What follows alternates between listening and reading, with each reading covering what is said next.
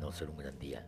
Hoy, tal vez el tamaño del fracaso te inmovilice y su peso te haga cerrar los ojos. Mas, sin embargo, date cuenta que una luz brillante destella al momento en el que te decides abrirlos. Tal vez estés sufriendo de más por ese sentimiento de culpa, porque el cambiar ese momento en el que todo se arruinó. Por alguna razón, Dios escogió caminos más empinados y difíciles para algunos de nosotros. Sé que en este momento las cosas no parecen tener fin. Es momento de de verdad abrir los ojos, de darte cuenta de que no es un fracaso, es la señal que te da la vida, de que dejes de remar contra corriente, que hay lugares donde no encajas, no te aprecian, no te valoran, no merecen lo que puedes dar. Deja de resistirte a lo inevitable.